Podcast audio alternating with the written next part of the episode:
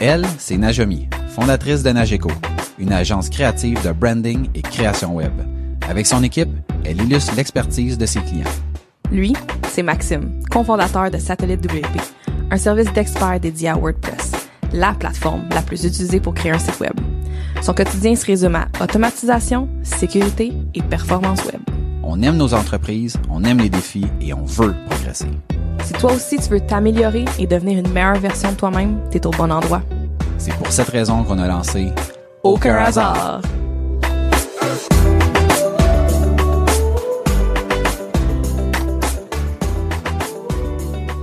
Bienvenue à Aucun hasard, le podcast où on parle d'entrepreneuriat, d'évolution, d'opportunités, de réussites et d'échecs. On est le résultat des décisions et des actions qu'on a prises. Il n'y a aucun hasard. Bienvenue au podcast. On reçoit aujourd'hui un entrepreneur dont l'attitude représente en tout point les échanges qu'on a sur Aucun hasard. C'est une personne qui veut s'améliorer et devenir meilleure en s'inspirant des meilleures pratiques. J7 Media, son agence de publicité Facebook, gère plusieurs millions de dollars annuellement en placement média. Il est également l'animateur du podcast Hypercroissance, qui reçoit chaque semaine des entrepreneurs dont le parcours est spectaculaire. Antoine Gagné, bienvenue à Aucun hasard. Merci beaucoup, je suis content d'être avec vous. Antoine, on aimerait ça commencer euh, en, en faisant un petit retour en arrière. Donc, comme le dit Najami dans l'introduction, J7 Media, c'est ton entreprise d'aujourd'hui, mais ta carrière d'entrepreneur a commencé bien avant J7 Media. Donc, on retourne probablement dans les années que tu étais potentiellement à cégep, j'imagine. Ouais, un petit peu plus jeune. Euh, donc là, présentement, on est en 2020, septembre 2020. Donc, euh, année cégep. Euh, effectivement, j'étais un petit peu plus jeune à ce, temps-là. Je devais avoir peut-être euh, 17 ans. Puis euh, déjà, j'avais eu la chance à ce moment-là de me faire présenter à euh, des opportunités de faire des événements dans des bars, donc dans des, euh, discothèques, tout ça. Ça peut paraître bizarre parce que j'étais mineur à ce moment-là, mais oui, je faisais de la promotion d'événements dans des bars, même en étant mineur. Mais ce qui était intéressant là-dedans, c'était le mécanisme qu'on utilisait pour faire la promotion de ces événements-là. Donc, euh, en gros, pour faire ça simple, on avait un bar. euh, Moi, je viens de la ville de Québec. On avait un bar dans la ville de Québec qui nous donnait une soirée par semaine. Et même éventuellement, qu'on avait un petit peu de succès, on a eu deux bars qui nous donnaient une journée le jeudi, puis un autre bar qui nous donnait une, une journée le samedi. Puis nous autres, on avait un mandat, c'était d'amener du monde dans la cabane. Donc, il disait, vous êtes jeunes, vous êtes pas mal dans la gang, des gens qui commencent à sortir, amener du monde dans le bar. Donc, on remonte à peu près à 2012, j'ai 17 ans à ce moment-là, puis la manière qu'on utilise, euh, le mécanisme qu'on utilise pour amener des gens à nos, à nos différents événements, le jeudi et le samedi, c'est les médias sociaux. Donc, euh, j'étais avec quelques amis dans ce temps-là, des partenaires d'affaires, on peut dire ça comme ça. On crée des événements sur Facebook, on va chercher les promoteurs, on crée un petit peu du contenu sur les médias sociaux, puis on essaie de créer un hype autour de nos soirées. Et là, tranquillement, pas vite, ça commence à prendre forme. Puis là, éventuellement, après peut-être quelques mois, je me retrouve littéralement avec un jeudi soir dans un bar à Québec, un autre samedi soir dans un autre bar à Québec qui sont assez pleins. Puis crème, j'ai 17 ans, je suis au cégep, je fais un peu d'argent, je dis, tabarouette, euh, il y a quelque chose à faire avec, avec ça, les médias sociaux. À ce moment-là, vous étiez combien dans, dans, dans ta gang? À, combien de personnes participaient à l'organisation de ça? Il y avait deux personnes qui qui euh, qui on va dire faisaient l'organisation la gestion. Il y avait moi puis un autre collègue qui s'appelle euh, Félix Antoine. Et euh, Félix Antoine était très bon lui pour s'occuper un petit peu de la gang de promoteurs. Euh, donc la qu'est-ce qu'un promoteur? Mettons là c'est quelqu'un qui disons qui avait sa photo de profil Facebook de l'événement en soi. Il allait faire une coupe de posts à sa communauté sur Facebook pour dire aux gens d'aller venir au bar le jeudi ou le samedi. Moi je m'occupais davantage des relations d'affaires avec le propriétaire du bar, s'occuper des négociations, bref, un petit peu plus la partie business. Mon collègue, lui, euh, utilisait ses connaissances davantage avec les promoteurs. Fait qu'on a du succès, on a du fun, et euh, du même coup, je suis au cégep, euh, puis finalement, je me rends compte que la salle que j'aime le plus, c'est la cafétéria. Donc, euh, je Comme bien pas- du monde du cégep. on dirait que la cafétéria devient l'endroit euh, numéro un euh, à un certain point au cégep. Puis je suis en sciences humaines, fait que c'est pas le truc le plus euh, enrichissant puis le plus intéressant, on va dire ça comme ça. Mais j'avais la chance de jouer au soccer au cégep de Garneau. Fait que ça, ça m'a gardé un petit peu la flamme. Puis euh, de semaine en semaine, de plus en plus, je commence à perdre le goût euh, de, de l'école. Puis d'un autre côté, je dis, ah, ok, ouais, ça a l'air de marcher là, cette affaire-là des bars. Mais tu sais, je suis pas stupide non plus. Je je suis conscient que c'est une mode, puis qu'à un certain point, quand je vais vieillir, ben là, ce hype-là de bientôt avoir 18 ans puis de rentrer dans les bars va être moins là. Par contre, je me fais un- une connaissance qui est euh, amener des gens à un endroit, qui est une connaissance en soi, en utilisant les médias sociaux. On pourrait dire ça comme ça. Puis maintenant, je pars avec une gang d'amis euh, en décembre 2011, puis on s'enligne pour défoncer l'année pour euh, pour euh, l'année 2012. Puis quand je suis à Cuba, je rencontre littéralement un compétiteur, donc quelqu'un qui est qui fait la même chose que moi dans la ville de Québec, amener du monde à des événements, un petit peu plus vieux que moi. Il s'appelle Christopher. Puis euh, un soir, on a bu quelques drinks. Je le rencontre, il est en même hôtel que moi. Puis je dis, ah, on se connaît. Puis on commence à discuter un petit peu ensemble. Puis finalement, on se dit, ouais, nous autres, on fait des événements, on est un petit peu compétiteurs, on jase, on jase. Il me parle d'un projet de business qu'il a. Il dit, ouais, vu que moi, Christopher, je commence à comprendre un petit peu comment que les médias sociaux fonctionnent, je pense utiliser cet actif-là, entre parenthèses, pour aller offrir la même chose à des commerces. Donc, en gros, d'aller gérer leurs médias sociaux à eux. On jase, on jase, on jase, puis je trouve ça intéressant. Puis en revenant à Québec après le voyage, on continue les discussions, puis à partir de là, c'est là qu'on lance littéralement la business. Donc à ce moment-là, 2012, j'ai peut-être 18 ans, je m'en vais euh, un bon on va dire, une bonne après-midi dans un printemps 2012, aller cogner à toutes les portes de la rue Saint-Jean de la ville de Québec. Euh, pour les gens qui connaissent pas trop la ville de Québec, la rue Saint-Jean, c'est une rue super passante qui est un paquet de restaurants. On s'en va cogner aux portes, on leur dit on va gérer, on va créer une page Facebook pour vous puis on va gérer votre page Facebook. Puis à ce moment-là, personne sait c'est quoi une ça, page en Facebook. 2011 2012 là, c'est pas euh, It's the brand new c'est pas thing. comme aujourd'hui là. Ouais, c'est ça, vous étiez sûrement même en avance surtout au Québec, tu sais. Ben oui, les personnes faisaient ça. Puis euh, nous, on arrivait un petit peu avec notre background de dire, hey, on fait ça depuis un bout de temps, dans une optique clairement différente que d'amener des gens manger des pizzas au resto, mais on connaît un petit peu euh, la méthodologie. Donc, on a quelques contrats, euh, la business avance lentement, on va dire comme ça, parce que d'un autre côté, on s'occupe encore de nos événements. Fait qu'on fait ça un petit peu à temps partiel. Maintenant, il prend un petit peu plus, on met un petit peu plus de sérieux là-dedans. Ça grandit un peu. On a quelques clients, on a quelques clients. Puis on arrive fin 2013 euh, avec peut-être, je sais pas, peut-être 10-15 clients. J'ai deux employés dans la ville de Québec. Puis à ce moment-là, j'ai décidé de, euh, c'est ça, j'ai décidé, je pense, en 2012, de quitter l'école, d'arrêter l'école. Fait que j'ai pas terminé mon cégep, puis de me, consa- me consacrer à, à 100% là-dessus. Puis là, euh, ben là finalement, je, je, je me casse la gueule littéralement. Tu sais, j'étais- on- Ça marche on- pas tout. ben, tu sais, finalement, Ou à peu près tu dépenses plus que t'en tu, tu fais de l'argent. Tu te rends compte que ah, faut que tu payes des DAS. euh, c'est quoi ça des DAS? Tu t'as 19 ans, tu donnes une paye, tu sais pas trop. c'est Bref, tu sais, toutes les affaires niaiseuses que, que si t'avais pris le temps de tout regarder, tu l'aurais peut-être pas fait, la business. Fait que finalement, t'apprends, puis tu fais toutes les mêmes erreurs que n'importe quel entrepreneur va faire. Puis, euh, c'est ça, ça marche vraiment pas. Fait que finalement, on se dit, hey, il y a quand même du potentiel, on est juste mal organisé, on laisse tout ça à Québec, puis on s'en va à Montréal. Donc, les deux, toi puis Christopher, vous arrêtez ça puis vous partez, vous en venez ici. Hey, regarde, moi dire de quoi. Je suis arrivé un, un, un, un après-midi. euh, J'avais deux employés temps plein dans la ville de Québec. Puis euh, la même journée, j'arrive, je leur dis ben j'arrête tout ça. Tu sais, vous perdez votre emploi. Puis la même journée, je suis allé voir mon bailleur pour leur dire hey, je veux plus mon bureau, faut que je trouve de quoi. Il dit ben la seule manière que tu n'aies plus à payer de loyer, c'est que tu trouves quelqu'un qui veut prendre un sous-bail. Donc littéralement, ça reste ta responsabilité, puis la personne va te payer chaque mois. Fait que là, je fais comme ouais. OK. Fait euh, finalement, j'envoie mes deux employés. La même journée, je mets une annonce pour quelqu'un qui trouve le bureau dans la ville de Québec. Deux jours après, il y a quelqu'un qui vient, il signe tout le... Ça s'est comme fait en 48 heures. Là, je dis, OK, c'est bon. Je laisse tout ça à Québec. Je sac mon camp à Montréal. Je sac mon camp à Montréal. Je me dis, ah, tout va être plus beau. Puis finalement, ben... Mais attends, attends, attends. Tu t'en vas à Montréal parce que tu disais que tout allait être plus beau à Montréal. Ben, dans une optique, tu sais, on a tout le temps l'impression que l'herbe est plus verte ailleurs. Puis aussi, faut pas non plus être niaiseux. Tu sais, Québec, c'est un plus petit marché euh, que ce que tu pourrais aller trouver à Montréal. À ce moment-là, on travaille beaucoup avec des restaurants, OK? Euh, Montréal, a un paquet de restaurants. Bref, on se dit, à Montréal, on va faire tellement plus d'argent, on est tellement bon, on va trouver des solutions.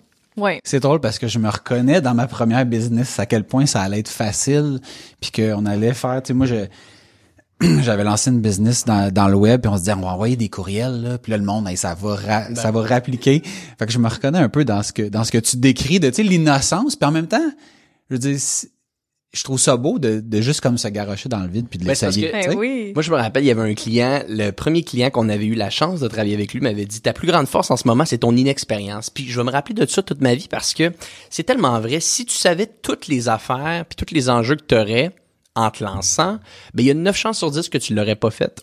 Mais finalement, tu le fais, t'es super naïf Et euh, ben tu fais une erreur après l'autre, puis éventuellement ben, tu trouves des solutions, puis tu les règles. Puis plus que tu vieillis, euh, plus que éventuellement tu fais un petit peu moins d'erreurs parce que tu vas pas refaire les mêmes que dans le passé, puis tu t'améliores. Mais au début, c'est bien correct de le faire. Puis honnêtement, c'est tellement une belle école d'apprentissage qu'il faut Ben pas oui. qu'il faut pas que tu te commences à, à, à t'en vouloir tant que ça. Fait que bref, on arrive à Montréal, euh, début 2014, là, on est hein, la grosse ville, euh, on est certain que tout va marcher, mais au moins là, on commence à avoir un petit peu de background puis d'expérience sur qu'est-ce qui a fonctionné puis qu'est-ce qui a pas fonctionné. Fait qu'on repart sur la même approche, on va développer le maximum de clientèle possible. Puis là, tranquillement, comme je l'ai dit, on apprend un petit peu nos erreurs, on trouve certains clients, on commence à augmenter notre chiffre d'affaires. Euh, et là, on engage des nouveaux employés à Montréal. On est un petit peu plus intelligent. Là, on sait c'est quoi des DAS, on sait c'est quoi, bref, toutes ces affaires-là. Et là, l'année 2014 commence à bien lever. On finit l'année, on doit faire 15-20 000 dollars par mois. Fait que, on commence à avoir un début d'une business qui pourrait peut-être ressembler à quelque chose si on la maintient. Fait que l'année 2014 se passe bien. L'année 2015, c'est vraiment là que les choses ont levé. On commence une business, on a franchi le demi-million de chiffre d'affaires. On fait, ah, OK, ouais, là, les affaires commencent à bien aller. Peut-être qu'on on a vraiment une business entre les mains. Et là, arrive fin 2015, début 2016. Puis à ce moment-là, nous, vraiment, ce qu'on faisait, c'était de la gestion de médias sociaux.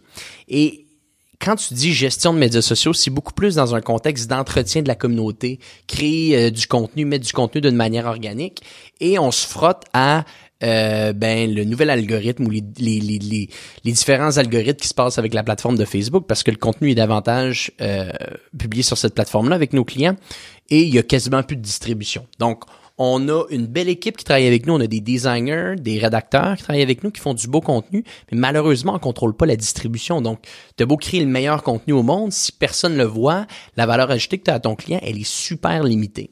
Puis ça, est-ce que les clients, tu sais, mettons, tu me parles de ça, tu parles de ça, Najami, on comprend bien ça. Pour monsieur, madame, tout le monde qui a sa business, est-ce qu'ils comprennent que le, le beau contenu que, que vous créez a soit pas d'impact ou, ré- ou génère... En fait, je veux dire, ça parle à leur portefeuille, mais concrètement, est-ce qu'ils comprennent ce qui se passe? Ben, tu l'as bien dit, la seule manière de leur faire comprendre, c'est d'expliquer que, euh, pour faire ça super simple, vous autres, vous utiliseriez une manière de faire de la publicité qui serait de la distribution de flyers. Mettons qu'on prend l'exemple d'une pizzeria. Vous allez distribuer, je sais pas, 5000 flyers dans les alentours. Mais là, en ce moment, disons que votre publicité ou votre contenu sur Facebook, ça serait des flyers. Il y aurait pas beaucoup de gens qui recevraient votre, votre flyer. Donc, de plus en plus, les gens se sont rendus compte que la portée de leur dans les rapports qu'on leur faisait, etc., était euh, vers le bas. Donc là, on était face à un enjeu comme ça. Euh, du même coup, on voit que notre offre de service est de moins en moins adaptée parce qu'il y a certains comptes clients qui commencent à dire ah tu sais quoi la gestion de communauté je vais la faire à l'interne. On a des enjeux de distribution. Bref, on est on est à un endroit un petit peu assez important dans notre business de se dire il faut faire quelque chose. Il faut faire quelque chose parce que où est-ce qu'on s'enligne présentement avec le futur de la plateforme Facebook? Je pense pas que la portée organique va retourner à la hausse. Euh, on a des assets qui sont intéressants, on a une équipe créative qui est intéressante, mais clairement, il nous manque de compréhension sur le volet de la distribution. Donc, il y a des échanges, euh, puis aussi une, une divergence de vision entre moi et mon partenaire à l'époque, qui, euh, qui s'appelait Christopher. Euh, à l'époque, fait que vous aurez compris qu'il est plus dans le décor aujourd'hui. Et il, euh, il, y a, il y a une vision de, la, de comment qu'on devrait faire des affaires, j'en ai une différente. Puis, euh, après quelques mois, après des discussions, j'avais un mentor à l'époque qui me dit hey, pourquoi tu, tu reprends, tu rachètes pas ces parts? Ben finalement, on a trouvé une entente où est-ce que j'ai racheté les parts de, de mon partenaire, j'ai repris le contrôle de, de cette business-là. Puis lui, Chris, il avait d'autres plans, puis euh, il s'est installé en Asie. Fait qu'il a déménagé euh, aux Philippines deux semaines après. Il, a pris, il a pris son argent, puis il est allé se faire une business là-bas. Fait que tu sais, déjà là, c'était c'était bien pour tout le monde parce que Chris, il voulait davantage s'enligner vers la technologie. Je pense qu'il y avait un, un amour un petit peu de l'Asie également. Euh, moi, je trouvais qu'il y avait encore du potentiel dans notre business. Elle était juste mal alignée à ce moment-là. On avait un début de quelque chose, mais on, contrôlait, on contrôlait pas la deuxième partie. Puis c'était là qu'il fallait découvrir un petit peu c'était quoi. Parle-moi un peu justement de cette transition-là. Tu sais, de d'avoir, mettons, un partner, d'avoir euh, quelqu'un avec qui tu partages une vision, puis que Ouais. tu arrives à un point où est-ce que tu te dis non, c'est plus la bonne affaire. C'est quoi l'impact sur toi, sur la business, sur les employés, par rapport à co- comment tu, tu sais, tout ce- cet épisode-là se Ouais. passe sur combien de temps, puis à, à quel point ça a été facile ou difficile de. D'un, ça a été très difficile euh, parce qu'on l'a pas bien fait. On l'a pas bien fait. Encore une fois, on a on a pris une entente rapide euh, Christopher et moi. Puis lui voulait partir rapidement euh, en Asie. Moi, je voulais terminer ça vite. Puis encore une fois, on n'avait pas d'expérience. Fait qu'on a pris une entente rapide. On a mal évalué ça. Donc, ça a créé beaucoup de, back and forth, je te dirais, pour euh, même l'année, l'année et demie à suivre. Mais ça, on vient un petit peu au point que tu disais, quel impact ça a eu sur les employés? C'est une chose qu'il faut être conscient, c'est que les employés sont pas stupides. Euh, quand il y a une divergence en termes de vision, n'importe quelle entreprise, ils ont des réunions d'équipe à un certain point, tu des dirigeants qui discutent, ils sont capables de le voir, tu sais. Ils sont capables de le voir qu'il y en a un qui va aller à droite puis qu'il y a l'autre qui va aller à gauche. Donc, à un moment donné, eux-mêmes, si t'es pas capable de les réaligner sur l'endroit où est-ce que l'organisation s'en va, c'est eux-mêmes qui vont partir. Parce qu'ils sentent que, finalement, où est-ce que s'en va cette baraque-là, tu sais. Et euh, il faut que tu le fasses. Il faut que tu le fasses. Puis quand j'ai pris cette décision-là, moi, il y a beaucoup de gens qui m'ont dit tu sais, bon, c'était temps que qu'on mette de la direction dans tout ça. Donc, euh, la décision quand elle a été prise, ben, ça a été important. Tu le communiques aux gens, tu le dis, garde, on a eu une super belle run. Ça faisait quatre ans que Christopher et moi on travaillait ensemble, mais là, on s'est moins entendu sur la sur la sur la, la, vision que cette business-là doit avoir sur les trois prochaines années. Donc, on sentait que c'était la c'était la meilleure chose en ce moment que que quelqu'un reprenne le le, le, le, le, le contrôle du bateau. Puis, euh, c'en est euh, venu, c'est ça, une année 2016 euh, assez complexe parce que là, bon, tu reprends le contrôle de tout ça. Quand tu as un associé, il y a des responsabilités. Toi, tu as d'autres responsabilités. Fait que là, du jour au lendemain, ben, tu, tu reprends toutes ces responsabilités-là. Fait que tu as comme une nouvelle job. Tu es aussi face à un enjeu de dire, là, tu as un produit que tu sens qui est en train de, de faire, d'être sur ses derniers milles. Qu'est-ce que tu fais? ben là, faut que tu switches un petit peu ton produit. Donc, l'année 2016 a été une année super complexe euh, d'apprendre un petit peu les nouvelles fonctions qu'il fallait que je fasse, euh, puis d'apprendre également c'était quoi le nouveau produit. Puis j'ai à peu près peut-être 22, 23 ans à ce moment-là, et euh, j'ai j'apprends à dealer avec tout ça, mais mais bon, peut-être pas la vitesse que je voulais. Euh, fait que finalement, 2016, on a remis un petit peu d'ordre dans, dans cette business-là, mais on n'avait pas encore trouvé vraiment notre, euh, notre envol. Puis c'est vers la fin de l'année, vraiment, je te dirais 2000. Euh, je parle beaucoup, hein, finalement. Je même moi, je suis en train de me rappeler toutes ces belles années-là. mais, euh, mais mais c'est parce que dans le fond, au moment où ce que le, la, séparation s'est faite un peu, c'était pas encore comme enclencher le changement de produit. Ça, ça c'est en train de se faire. C'est ça qui est intéressant puis super compliqué et fascinant du même coup, c'est qu'à la fin de cette année-là, on était face à, on change de produit, puis on veut rentrer sur le marché anglophone. Fait qu'on s'est dit, on s'appelle Jour 7 Communication parce que c'était ça le nom de la business. Le nom de la business s'appelait Jour 7 Communication. On s'est dit, OK, comment qu'on rentre sur le marché anglo puis qu'on peut se donner un nouveau souffle? Puis on a décidé de changer le nom de la business puis on l'a appelé J7 Media. J7 Media, ça sonne bien, c'est super clutch anglophone. Puis tranquillement, on était dans nos premières itérations en publicité Facebook. Donc, on faisait des campagnes. Comme je vous l'ai dit, on avait un studio créatif qui était super performant, mais on n'avait pas le modèle de distribution adéquat. Donc, on a commencé à mixer ce modèle de distribution-là, qui est la pub, avec notre studio de création. Puis là, on a commencé à avoir des premières victoires. Et là, c'est vraiment en 2017 que là, ça a commencé à prendre son envol. Puis j'avais quelqu'un qui, qui s'était joint un petit peu à, moi, qui avait pris beaucoup de leadership à ce moment-là, qui s'appelait Romain Vézina qui prenait euh, beaucoup de, de, leadership à l'interne sur la, publicité Facebook. Puis on a fait, euh, on, a, on a commencé vraiment à, à, se mettre les mains dedans en 2017. Et euh, à partir de là, ça a commencé un petit peu à lever. Puis le 2018, c'est là qu'on a vraiment appris notre envol. Puis depuis ce temps-là, je te dirais qu'à peu près on double la business chaque année. Puis c'est, c'est quand qu'on a compris nos forces de se dire, nous autres, on était des amoureux de la vente, des amoureux de développement d'affaires, puis on avait la chance d'avoir du monde super euh, créatif chez nous. On s'est dit, si on peut mixer les deux ensemble, on risque d'arriver à quelque chose d'intéressant. Puis qu'on a compris qu'on avait ces deux actifs-là entre les mains, euh, là, c'est là qu'on a été capable de commencer à offrir un, un, service, un produit de plus en plus performant à nos clients. Puis c'est ça, d'arriver avec une, une belle croissance euh, année, euh, année après année.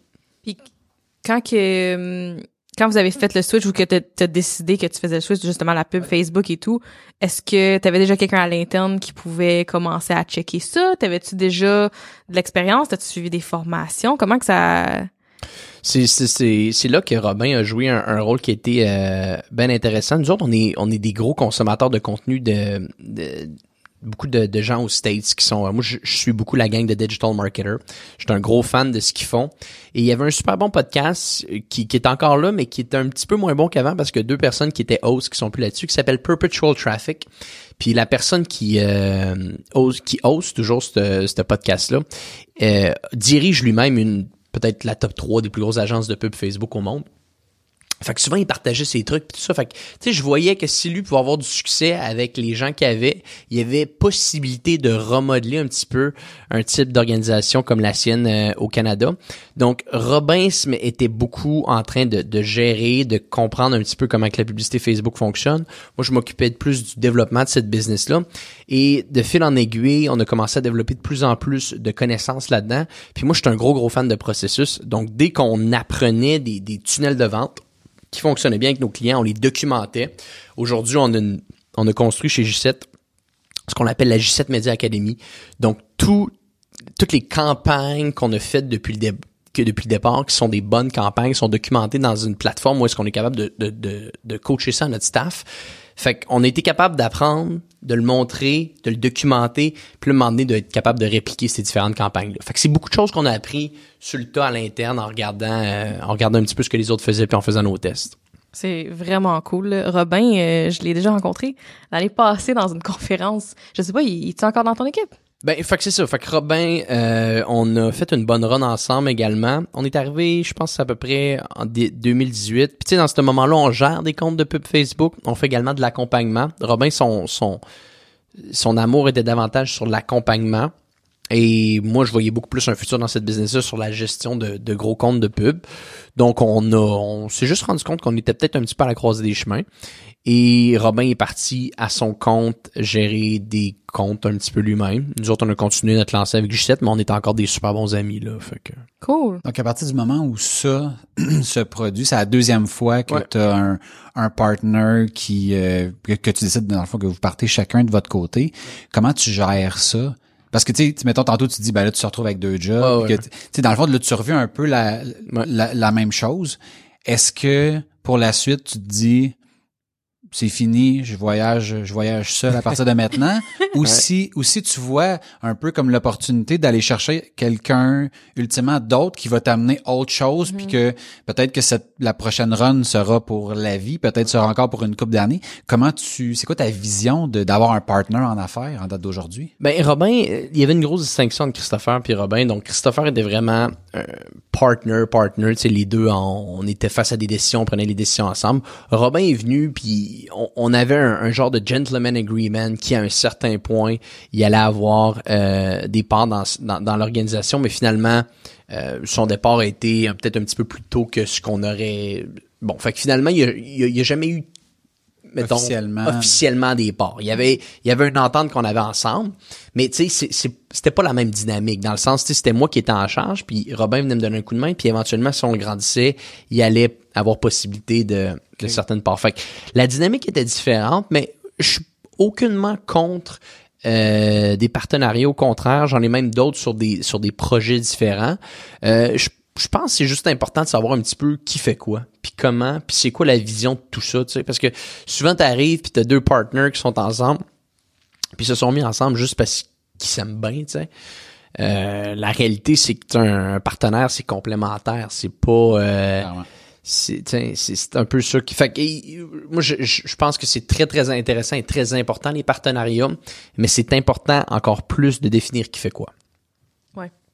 Aujourd'hui, J7 Media, le target market de cette entreprise-là, ce que vous offrez exactement, c'est quoi? Si on veut rentrer dans le plus, euh, Dans dans le plus- plus dans le spécifique, sujet, là, ouais. Ben nous, garde, c'est très très simple dans la manière qu'on se présente face à nos clients, c'est qu'on aide les entreprises en croissance à passer en hypercroissance. Donc ça, c'est notre statement.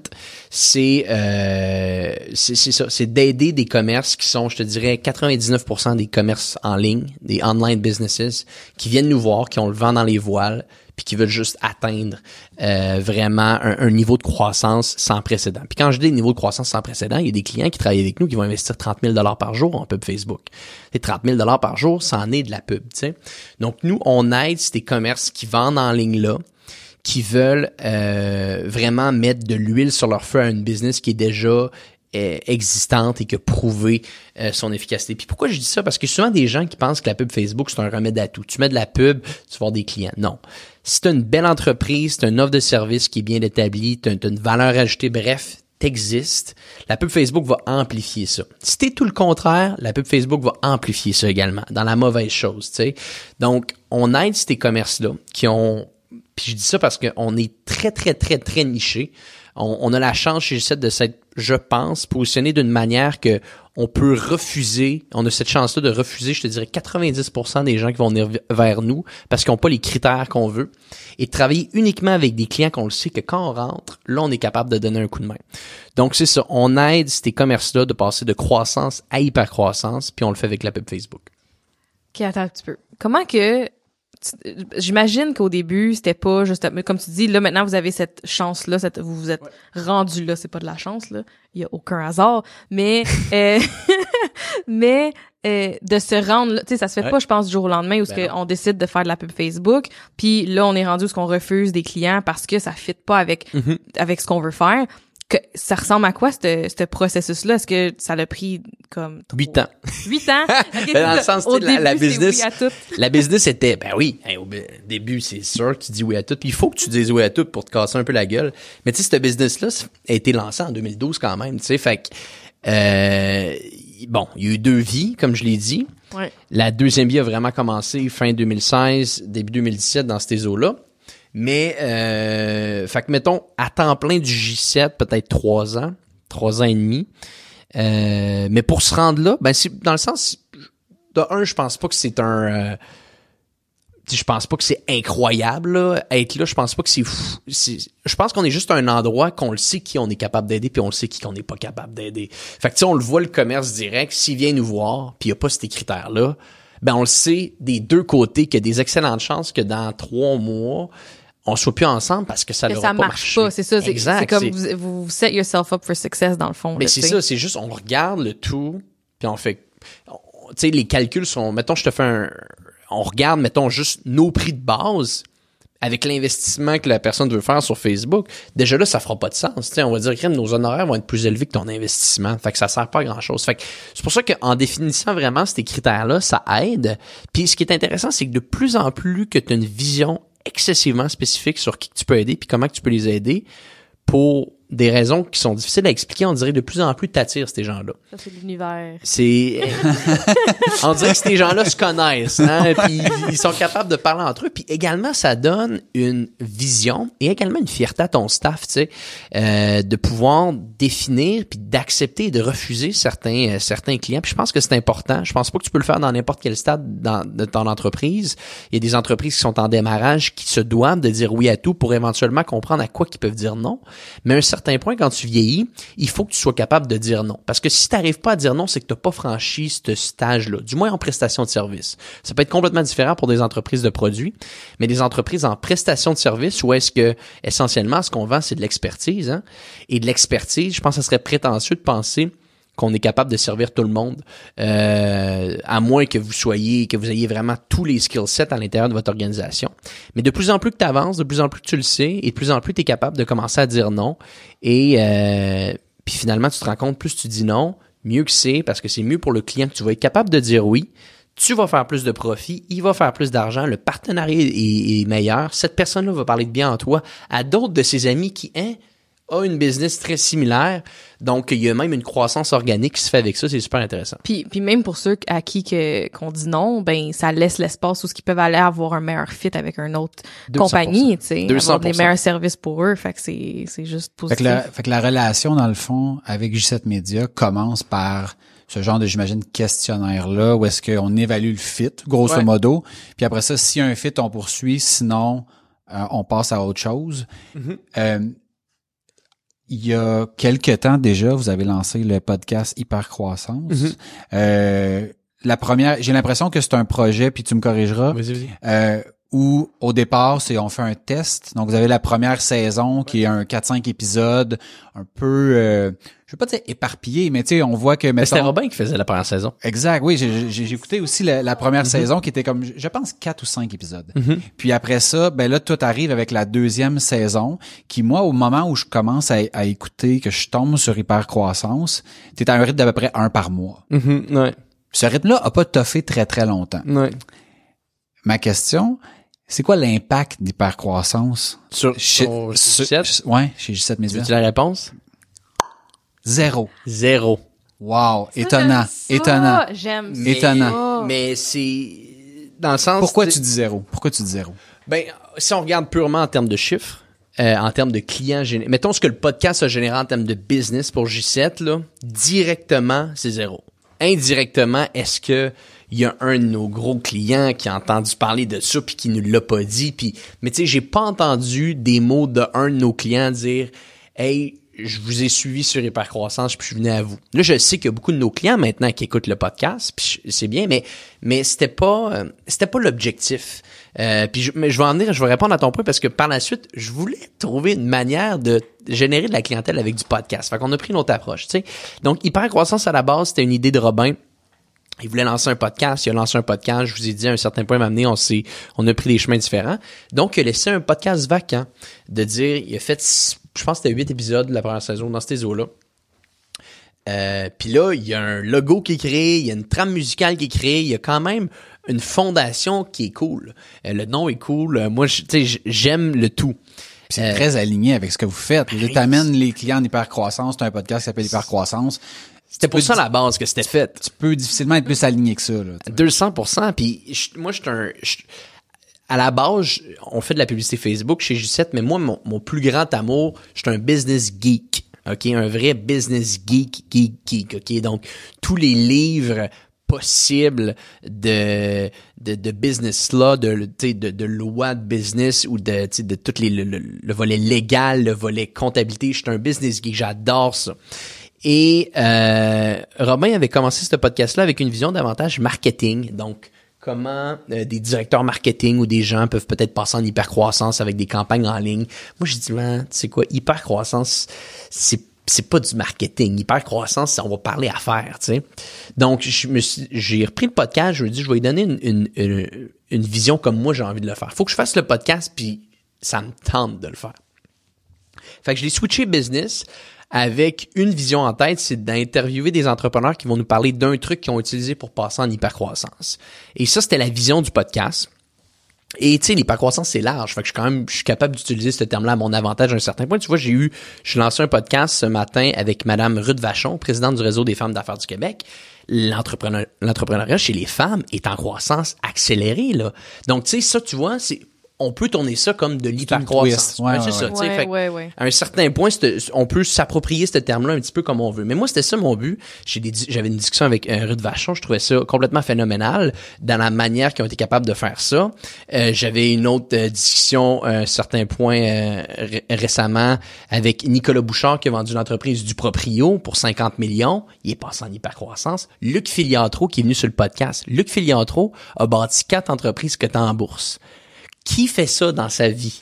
Je bâtis quatre entreprises puis je les amène publiques. Donc, je, je- me suis donné ce prétexte-là de me dire, moi, je suis un amoureux de la business, un, un business geek. Je vais utiliser cette plateforme-là pour être un égoïste à 100%. Je fais juste ça pour moi. Fait que je rentre puis je dis que c'est présenté par G7 Media, mais je peux même pas concevoir que quelqu'un qui va apprendre la pub Facebook va écouter ce podcast-là. Ou du moins, s'il l'écoute, c'est par hasard. Même s'il n'y a aucun hasard, c'est, complètement par hasard qu'il va écouter ça. Fait que le point que je veux dire, c'est qu'il n'y a pas eu d'impact, mais il n'a pas été construit pour avoir un impact sur la business de J7, tu sais. Et euh, c'est bien correct comme ça. Mais d'un autre côté, d'un autre côté, là, moi, demain matin, je suis capable tous ces gens-là sont dans mon réseau de contacts. Là, je suis capable de euh, d'appeler euh, Nicolas Bouchard, euh, je suis capable d'appeler Serge Beauchemin demain puis lui poser une question.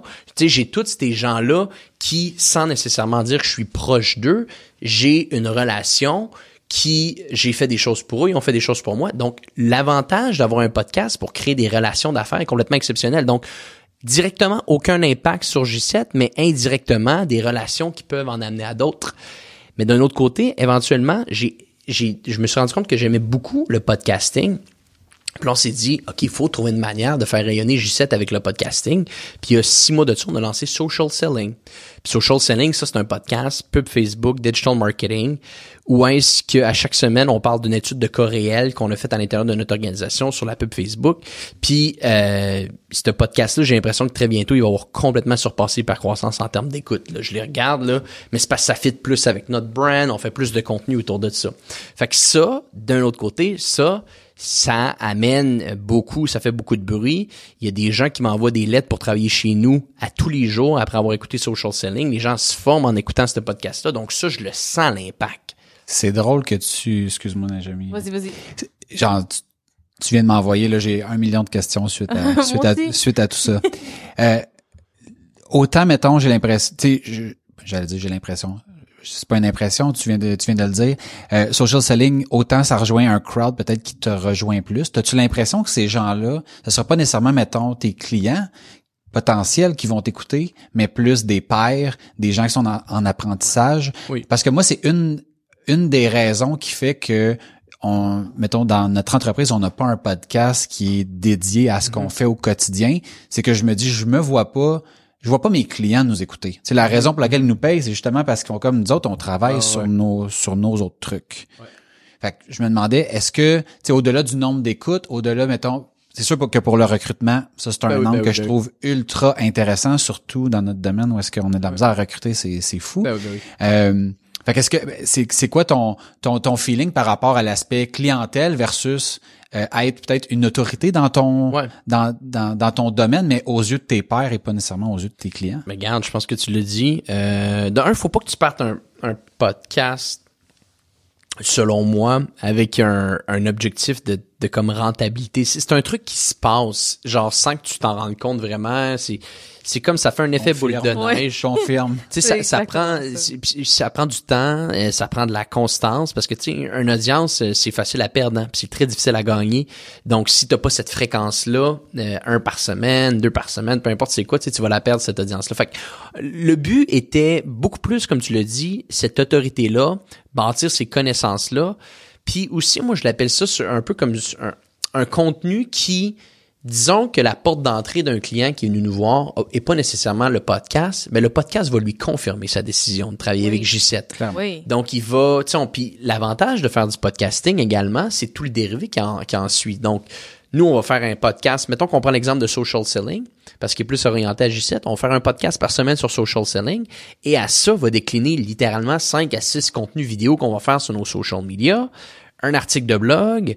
Euh, maintenant, on fait des vidéos qui vont se rendre sur YouTube. Donc, tout ce contenu-là est très, très intéressant. Euh, ça nous donne également la chance d'avoir des, des on, fait également des gens qui viennent sur le podcast nous parler de marketing numérique, autre que de la pub Facebook. On a des partenaires stratégiques qui viennent nous parler de leur business à eux. Ça nous donne la chance de discuter avec ces partenaires-là parce qu'un podcast, vous le savez autant que moi, il y a un avant puis un après podcast et il y a un pendant le podcast. Mais bon, c'est souvent le avant puis l'après le plus intéressant. euh, donc, il y a ça aussi. Donc, tu sais, au final, il y a les partenaires, il y a le contenu que tu peux créer sur les médias sociaux, il y a un bon épisode pour les gens qui t'écoutent, il y a de la confirmation que tu peux donner à de la clientèle existante qui pourrait avoir des doutes de travailler avec toi. Le podcast va les, va les aider à confirmer leurs décisions. Et tout ça mis ensemble va t'amener éventuellement à des retours, si c'est bien entendu aligné avec ce que tu vends. Et social selling l'est, hypercroissance, c'est plus, comme je l'ai dit, un, un plaisir personnel. Fait que oui, ça parle pas exactement à notre client, mais quand j'ai un partenaire qui vient puis qui me dit hey j'ai un, un, client qui voudrait faire de la pub Facebook bon fait que tu sais tu le comprends juste là ça c'est plus direct Exact. Puis ça, c'est venu à cause qu'on a cette plateforme-là. Tu sais, si j'avais pas cette plateforme-là, j'aurais pas nécessairement eu cette personne-là qui voulait absolument venir sur mon podcast. Donc, il y a tout ça euh, qui vient, qui est difficilement calculable au départ, mais quand tu rentres là-dedans, tu te rends compte de toutes les possibilités qui rentrent. Hyper croissance, es-tu plus comme un peu par rapport à ton personal brand? Est-ce que tu en as un? Est-ce que tu travailles là-dessus? Est-ce que... J'ai absolument aucun personal brand. Je te trouvais pas. Non, j'existe pas. J'existe, ben, j'ai un, compte LinkedIn, euh, mais non, j'ai pas de personal brand parce que j'ai pas un trouver, tu sais, mettons, quand tu fais un personal brand, faut que tu sois super aligné là-dedans. Puis moi, je suis pas un gourou de la pub Facebook, mettons. Euh, j'ai une business de pub Facebook, mais je suis pas le comment je peux Non, dire mais ça? t'es un business geek, Exact. l'hyper croissance, je veux dire. Fait que, fait que T'sais, mettons t'sais, comme que- t'es devant moi en ce moment, puis je suis comme, my God, t'as besoin d'un compte Instagram, là, c'est sûr, là, tu sais, comme, tu, genre, je veux dire, J'ai un, c'est compte- sûr. j'ai un compte Instagram, mon dernier post, il a peut-être été fait euh, il y a un an et demi. Mais bon, si j'avais, mettons, si on Mhm. le prend comme ça, si j'avais à investir du temps, puis j'avais envie de le faire, c'est sûr et certain que mon personal brand serait au niveau d'un volet plus business. Ouais. Mais ça, je pense que je vais uniquement être capable de le faire quand moi, personnellement, je vais avoir atteint un niveau où je pense que j'ai une légitimité de le faire. Sans rien enlever à mes accomplissements, mais tu sais, c'est une business, euh, 15 employés à temps plein, je sais, c'est une belle business en croissance, mais j'ai pas fait un exit à la Nicolas Bouchard, ni un exit à la Serge Beauchemin, puis j'ai pas amené quatre, entreprises publiques.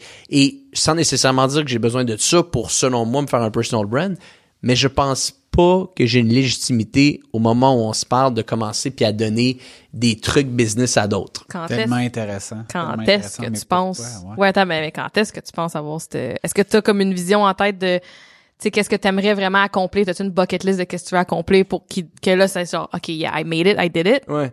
Ben tu vois, je commence à faire du euh, un peu de du contenu perso sur Hypercroissance. Je sors un podcast par mois où est-ce que je partage les meilleurs contenus que j'ai consommés. Parce Ouais, que comme je vous ai dit, je suis un gros euh, un gros euh, business geek. Fait que ça, tu vois, c'est peut-être ma première entrée un peu, pas dans les conseils, mais dans ce que moi j'ai trouvé vraiment intéressant puis ce que je pourrais recommander à l'audience d'entrepreneurs qui écoute à se dire hey le prochain mois tu devrais écouter ça. Fait que tu vois ça c'est un début, je sens que je pourrais peut-être arriver à là. Est-ce que maintenant j'ai un chiffre, j'ai-tu besoin d'amener ma business à 50 millions de chiffre d'affaires, j'ai-tu besoin d'être milliardaire pour faire ça? J'ai aucun chiffre. Mais je pense que ça va juste se faire naturellement. M'amener, je vais arriver à un point que peut-être quelqu'un va me demander de faire un speech là, une autre personne va me demander de faire un speech là. Je vais avoir, puis là je vais me rendre compte, ok, s'il y a des gens qui viennent vers moi pour avoir des conseils, peut-être que j'arrive à, ce- à cette légitimité là. Mais tant que moi je suis pas à l'aise là-dedans, puis que je vais regarder ça, puis je vais dire, ah non non non, je je le ferai pas. Puis je suis encore là, puis je pense encore là pour plusieurs années. Ah C'est quand, ouais. même- c'est quand même spécial, tu sais, de, j'ai- j'ai, j'ai l'im- moi, on dirait ce que j'entends, là, c'est comme si autant hyper croissance t'amène la possibilité de rencontrer des gens euh, qui ont vécu des choses vraiment euh, éclatées, qui te permet aussi d'avoir accès à leur cerveau. Euh, tu sais, moi, je me rappelle quand on a commencé le podcast, là, quand j'ai dit à Najami, on devrait recevoir des gens, ça a commencé avec l'idée de pouvoir avoir en face de nous quelqu'un qui nous intéresse, puis que on pourrait y poser toutes les questions qu'on n'oserait pas y poser au restaurant parce que la personne se dirait, hey, c'est un peu creepy ton affaire. 100%. OK? Puis j'ai l'impression que autant tu vis ça dans le positif, Ouais, ouais, ouais. on dirait que tu crées le gap entre toi et ces gens-là parce qu'à force de à force de, de fréquenter ces gens-là, Ben oui, ben oui. ça fait en sorte que ouais, mais tu sais moi j'ai juste une petite business de 15 personnes mais mais ton offre de service est ultra targetée, ton Mhm. but c'est d'amener des gens en hyper croissance. J'ai l'impression que principalement les gens que tu invites peut-être pas pas la totalité mais il y en a plusieurs qui sont des clients. Donc c'est tu tu as comme contribué à Ben oui, ta ben ben façon oui, ben au, oui. au succès de ces gens-là. Fait que de de pas te sentir comme à la mettons à la hauteur pour Ouais. avoir cette espèce de syndrome de l'imposteur là. Mais honnêtement, tu l'as bien spécial. dit. Mais c'est exactement ça. Puis pour être bien honnête, à la base, moi, je, je, je, je vois le podcasting comme un volet. euh, moi, les podcasts, personnellement, que j'adore, c'est des podcasts très journalistiques. OK? Donc, c'est quelqu'un où est-ce que l'intervieweur euh, arrive excessivement préparé et il est un journaliste. Donc, quand j'arrive et je fais hypercroissance, en aucun temps mon objectif est d'arriver et d'avoir la prétention d'avoir une discussion business avec la personne. Même si je le sais très bien que je peux l'avoir parce que j'ai des connaissances là-dedans, que je pense. Mais mon but c'est vraiment d'arriver et de mettre la position dans un, mettre la personne, excuse-moi, dans un environnement où est-ce qu'elle peut nous parler du sujet que j'ai pensé, comme un journaliste va faire. Un journaliste va arriver. Moi j'ai ma liste, j'ai peut-être euh, une vingtaine de questions, tout est préparé. Tu sais, vous l'avez, vous l'avez déjà entendu le podcast, c'est assez carré. Euh, c'est ça mon but avec ce podcast-là. Fait à la base, le podcast c'est basé pour pour pour vraiment avoir cet aspect journalistique-là et non cet aspect d'échange-là. Je crée cet environnement-là où est-ce que je suis le journaliste, entre parenthèses, parce que j'ai pas la prétention d'être un journaliste, bien entendu, et c'est mon invité et c'est cette personne-là que je mets sur un piédestal, euh, piédestal aujourd'hui parce que c'est le but. Est-ce qu'éventuellement, puis j'avais un de mes employés cette semaine qui dit crème, euh, c'est quand que tu te fais interviewer parce que on a l'air d'être en hyper croissance ou quoi que ce soit? C'est super vague, on s'entend euh, le terme hyper croissance, tu peux l'être ou tu peux ne pas l'être selon euh, ce que tu penses. Mais peut-être éventuellement, je vais me rendre à un point de me dire, OK, là, on a une discussion peer-to-peer, euh, puis, euh, mais je suis pas là, puis j'ai pas envie de le faire, puis je suis pas quelqu'un à la base non plus qui est très... Euh, je suis pas show-off, tu, sais, tu le vois, si tu vas voir mon Instagram ou mon LinkedIn, il va falloir que tu fasses beaucoup de recherches avant de trouver un post. C'est pas dans ma nature. J'adore faire un contenu, mais me dé- mais détacher de tout ça. Tu sais, hyper croissance, c'est J7. Social selling, c'est J7. Antoine Gagné, on n'entend pas beaucoup son nom, puis c'est parfait de même. C'est pas quelque chose que j'aime à la base de toute façon faire ça.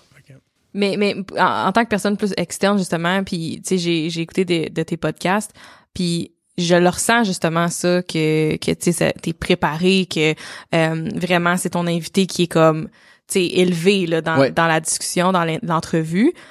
Mais en tant que personne externe, moi je suis comme c'est that's your peer, tu sais comme pour moi c'est ouais. genre moi en tant que personne fait que, fait que chapeau parce que ça se ressent vraiment pas.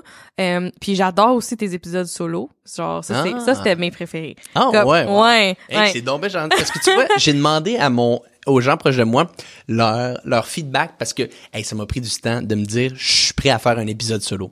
Puis je ne savais pas trop comment l'aligner.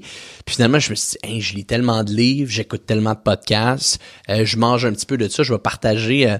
Puis il y en a qui m'ont donné des bons commentaires, il y en a d'autres qui m'ont dit ah je préfère les entrevues. Bon, tout le monde a mais je suis content d'entendre que ça a été Ouais, moi, ça, c'est ça, je disais à Max avant d'arriver que j'a- j'avais préféré ça. J'avais aimé, euh, t'étais encore très préparé, comme oui. Clairement. Mais j'aimais ça justement avoir un petit recap de comme truc que tu, tu, tu recommandais un peu. Parce que des fois moi personnellement je me sens un peu overwhelmed par toutes les ressources puis toutes les Ah, affaires en a puis toutes les tous les livres qu'il faut que je lise tu sais comme j'ai une entreprise il y, y en a dessus des livres qu'il faut que je lise? Euh, fait que d'avoir un peu comme tu sais comme c'était l'épisode où ce que tu parlais de, de plusieurs ressources là.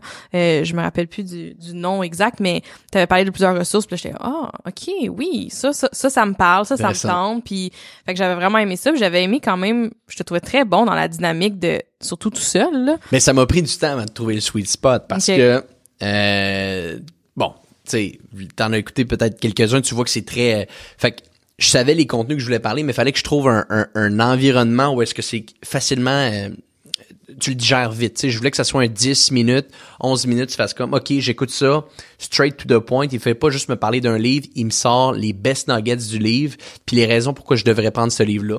Fait qu'il fallait trouver également une petite trame sonore derrière, euh, qui est très subtile. Hein. Si vous l'écoutez, là, vous allez voir, il y a une petite trame sonore derrière au niveau de la musique qui est très, très subtile, puis ça l'a pris au moins, je te dirais, deux semaines, deux semaines et demie, mon, le, le, le- la personne qui s'occupe de tout le montage chez nous m'a envoyé des versants, ah, j'aime pas ça, j'aime pas. Tu sais, je l'ai vraiment travaillé longtemps, puis là, un moment donné, j'ai fait, ah, ok, là, ça, ça clique. Ça, ça pourrait passer crème, là, si on le il y fait. avait comme une petite ambiance là Ben, j'essaye, tu sais, qui est super Mhm, subtil, mais ouais. qui est là, puis qui fait comme, euh, Qui est pas toujours là. Ça se peut-tu que... Juste un peu. Si tu l'écoutes, tu vas voir euh, quand il y a des points très précis, quand il y a des changements d'un contenu à l'autre. Oui, euh, c'est euh, c'est subtil, mais c'est présent. Puis je trouve que c'est ça qui fait la, la beauté un petit peu de l'épisode solo. Parle-moi un peu du processus de création, mettons, d'un, d'un épisode. Parce Ouais. que là, t'as dit, bon, il y a quelqu'un qui a recherché de la musique, tout ça. C'est, c'est quoi, toi, l'effort que, que ça te demande pour, dans le fond, partir de je veux avoir sur le podcast Monsieur, Madame Ouais. X jusqu'à l'épisode est monté, prêt à diffuser? Bon, processus. Première chose, il faut que je trouve un angle. Euh, ben de un, il faut que tu non. Regarde, on va faire ça différemment.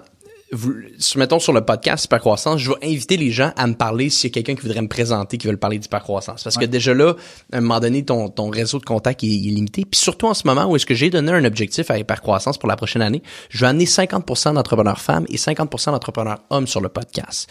J'avais fait cette analyse-là à un moment donné, puis je m'en étais même pas rendu compte. Les 29 premiers épisodes, j'étais juste avec des gars. Puis là, j'ai fait, ah, OK, j'ai eu une discussion avec quelqu'un de mon bureau, j'ai dit, ça fait pas de sens.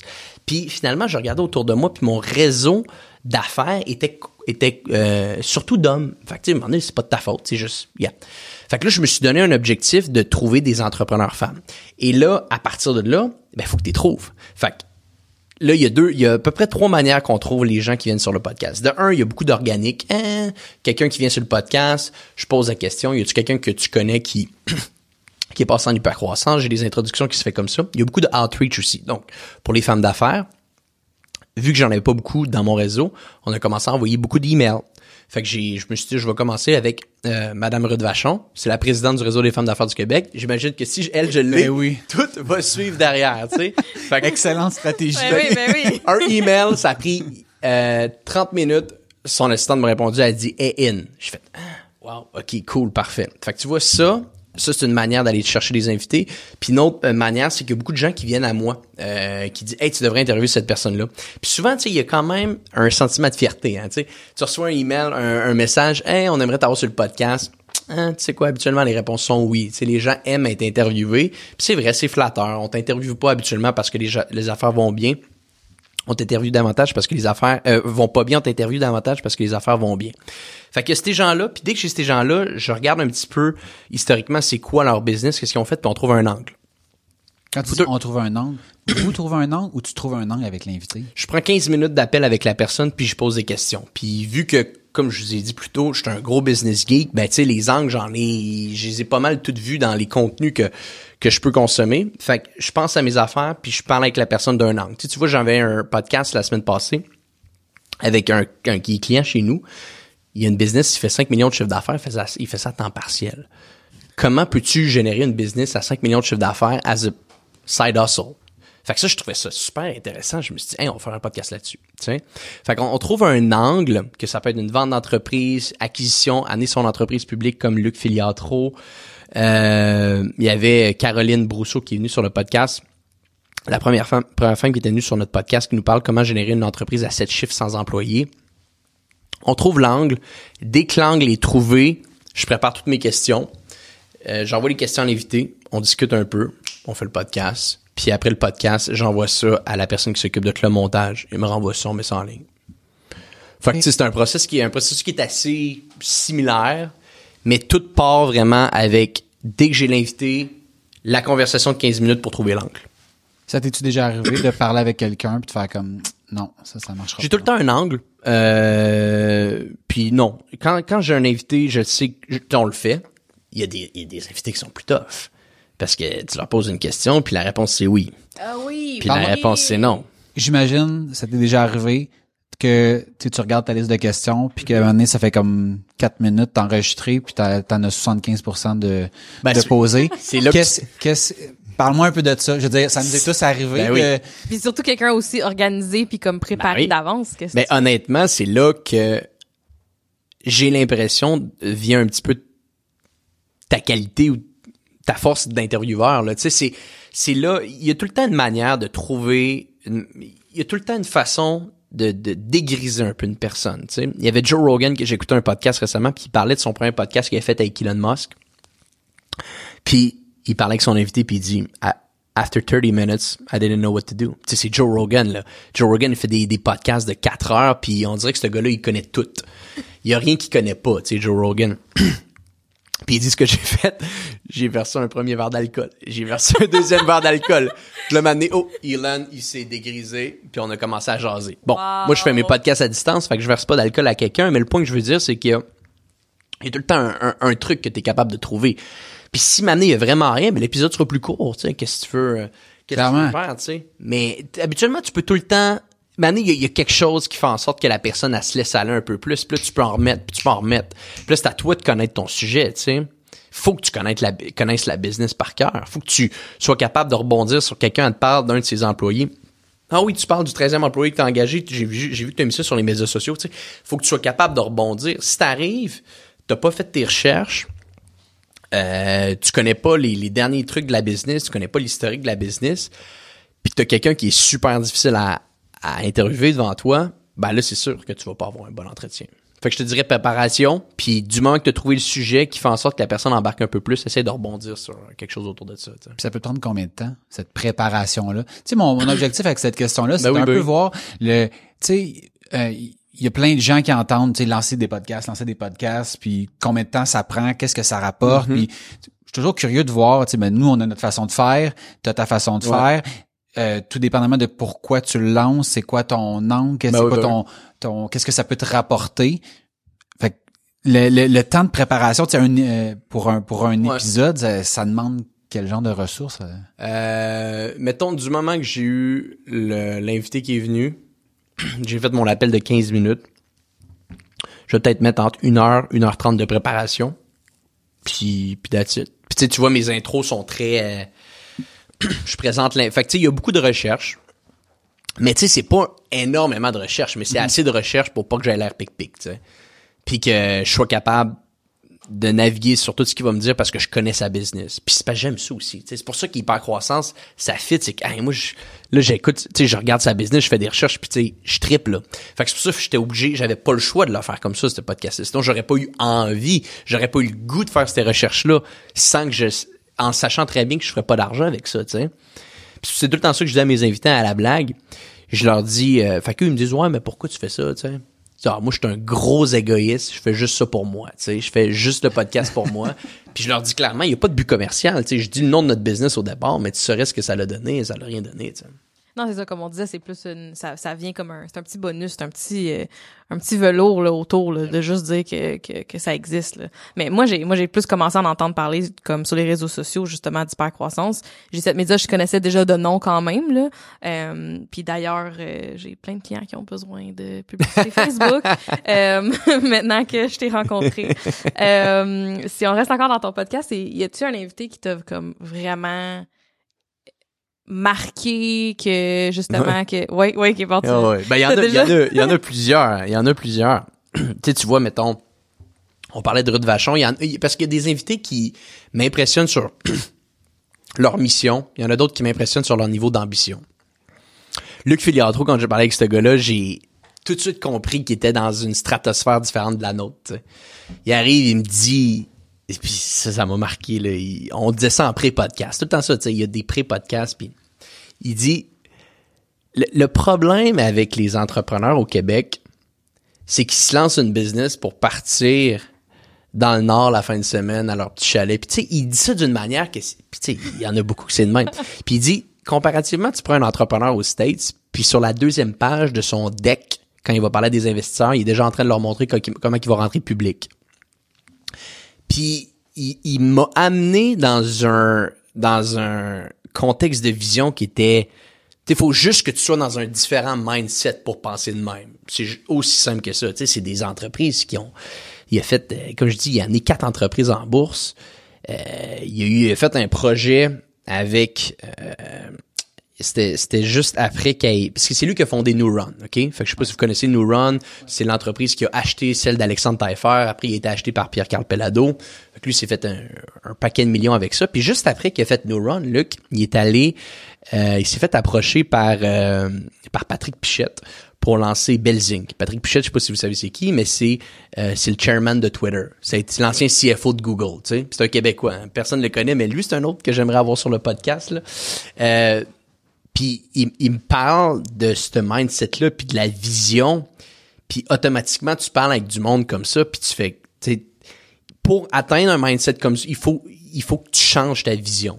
Il y en a d'autres que j'ai eu des super bels entretiens. euh, comme je disais, Nicolas Bouchard qui a vendu sa business, Serge Beauchemin. Serge Beauchemin, on l'entend souvent parler avec Alias Entrepreneur, donner des trucs aux entrepreneurs, mais on l'entend rarement parler de son, de son passé. Fait que moi, je voulais creuser là-dessus. Puis il m'a parlé comment qu'il a, vendu sa business. Puis c'est complètement fascinant, la business. Il était rendu à 75 millions de chiffre d'affaires quand il l'a vendu. Puis personne ne sait ça, mais tu sais, il a bâti une business. Première année, Serge Beauchemin, il faisait 600 000 de chiffre d'affaires. Deuxième année, il faisait 1,2 million ou quelque chose de même. Il est allé super vite. Personne ne sait ça de lui. Fait que eux, ces gens-là, je vais chercher tout ça. Puis il y en a des fois que je rencontre, puis je fais comme, oh boy, OK.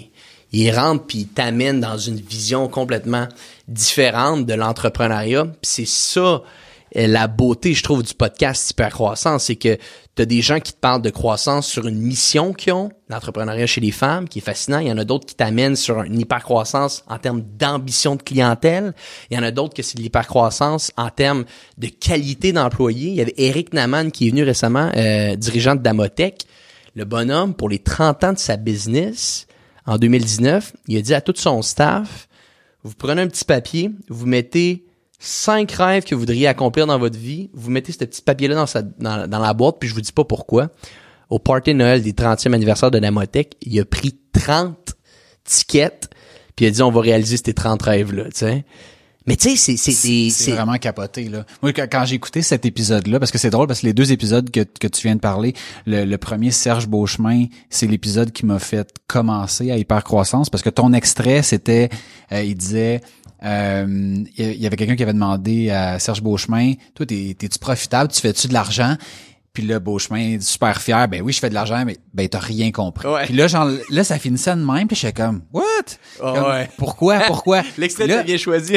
mais, mais puis tu sais ceux qui nous si vous nous écoutez présentement puis vous comprenez pas trop pourquoi ben allez écouter cet épisode là moi ça m'a fait découvrir le podcast puis après ça ça m'a euh, ça m'a fait réaliser qu'on avait déjà travaillé ensemble Ben oui, parce ben que oui, c'est oui. c'est tu sais, c'est niaiseux mais on avait travaillé ensemble sur on avait fait une analyse de performance pour Mhm, son ancien site mais je fais pas le lien je commence à écouter puis à un moment donné, je dis Crème, c'est c'est c'est Ouais. J7 Media la même compagnie que Ah! puis dans, les- dans les épisodes que j'avais dit à Najami d'écouter, il y avait genre il y avait justement euh, Eric Naman. Puis moi j'étais fasciné par tout ce que ce, cet homme-là fait pour son staff, puis à quel point c'est comme si tu sais mettons quand j'écoute ce podcast-là, ce qu'il fait concrètement dans sa business, puis c'est pas la première fois que je l'entends dans un podcast. là. Il est comme moi, mais c'est pas vraiment important, c'est pas vraiment intéressant qu'est-ce qu'on fait. Par Wow. contre, tout l'alentour, Ah ouais. c'est ça qui marque. Ouais. Puis je trouve ça le fun comment que ce gars-là est capable de prendre une business pas sexy, que tu lui poses des questions, que comme non, Ouais. laisse-moi te parler d'autres choses. Puis au final, tu dis mais mais ils font quoi eux autres? Non, puis, puis tout le monde dit la même chose. Puis ils ont une belle croissance année après année. Mais tu vois, il, il- il a tellement été smart, Eric. Il, il se l'est dit clairement. J'ai pas une business sexy. Ce qu'on fait, c'est pas tant nice. Mais moi, le marketing de ma business, ça va être autour de mes employés. Il crée des employés qui deviennent ambassadeurs. Ces employés ont appelé, les bas, les c'est- c'est- ils ils ont appelé la Gazette pour dire Ah, vous parlez que des gens qui sont des bons employeurs, ben venez donc voir notre boss. Il a été nommé de Dream Boss par la Gazette. Fait que tu sais, c'est ça la beauté, je trouve, d'un d'un podcast un peu comme comme hyper croissance. On veut parler clairement d'un truc qui est passé en croissance accélérée, mais on se donne le, on va dire la, la flexibilité euh, autour du sujet. Et euh, ben c'est ça, des, des gens comme Eric Naman, Luc Filiatro, des histoires complètement fascinantes, Serge, euh, Ruth Vachon, c'est, toutes là des, des gens que tu es capable d'aller prendre un petit peu un bout de leur cerveau euh, pendant 30 minutes, une heure, puis tu gardes ça après, puis ça te fait un apprentissage qui est complètement incroyable par la suite. T'as-tu, en fait, j'imagine que t'en as.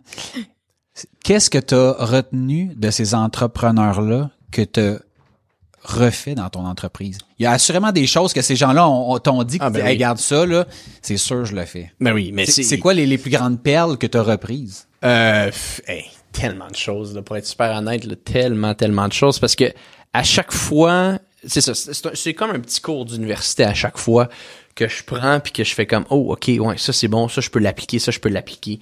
Euh, clairement, euh, Eric Naman récemment, il m'a beaucoup marqué parce que je suis quelqu'un qui euh, essaye de, de créer une belle culture d'entreprise, mais je sais fondamentalement à la base que je suis je, suis pas exactement ce type de personne là. Tu sais Eric, tu le vois, c'est c'est instinctif en dedans de lui. Il est fait pour générer du plaisir pour ses employés, c'est sa raison d'être, il le dit. Je suis le CPO, le Chief People Officer, tu sais. Et ça, je- moi, je le sais que, mettons, dans- en tant que dirigeant d'une d'une organisation, je suis beaucoup plus axé sur le volet business. Je suis beaucoup plus axé sur le volet business. Et ça, ça m'a tellement marqué parce que je me suis dit, sans nécessairement devenir un expert à la Eric, parce qu'il y en a un Dream Boss au Québec, il n'y en aura pas deux, il y a beaucoup de choses que je peux prendre aujourd'hui de lui, ce qu'il fait, puis essayer peut-être de l'appliquer à notre business. J'ai un exemple il y avait, euh, on s'est donné un objectif, nous, en janvier 2019 chez J7 Media, que nous, ben, notre, notre, notre, fun, c'est quand nos clients atteignent l'hypercroissance. Euh, puis là, c'est là qu'on utilise un peu le terme, on célèbre vos victoires, donc on célèbre les succès de nos clients. Puis nous, comment qu'on serait capable de s'intégrer à ces succès-là pour que à l'intérieur de notre organisation, on ait un objectif commun? On s'est donné l'objectif en janvier 2019 d'atteindre euh, un million de, de, de un million de publicités Facebook gérées par mois OK? Et quand on atteignait ça, ça nous donnait un, un certain prestige parce qu'il y avait des badges chez Facebook qui te sont donnés à travers ça. Tu deviens Facebook Premium Agency. Bon, tu sais, toutes des choses qui sont dans un cercle super fermé. Il y a peut-être 30, 40 Premium Facebook Agency dans le monde. Il y en a quasiment pas. Fait qu'on se dit, quand on atteint ça, on part dans le sud. Puis on s'en va deux semaines dans le sud, puis je le paye à tout le monde. Mais ça, c'était en janvier 2019. Puis là, on arrivait récemment, puis que, hey, on frôle là, tu sais, c'est ça arrive là, c'est le mois prochain, tu sais. Euh, mais c'est le Covid. Puis puis tu veux pas être, tu veux pas atteindre cet objectif-là, puis dire à ton staff, hey, tu sais quoi, on célèbre dans six mois.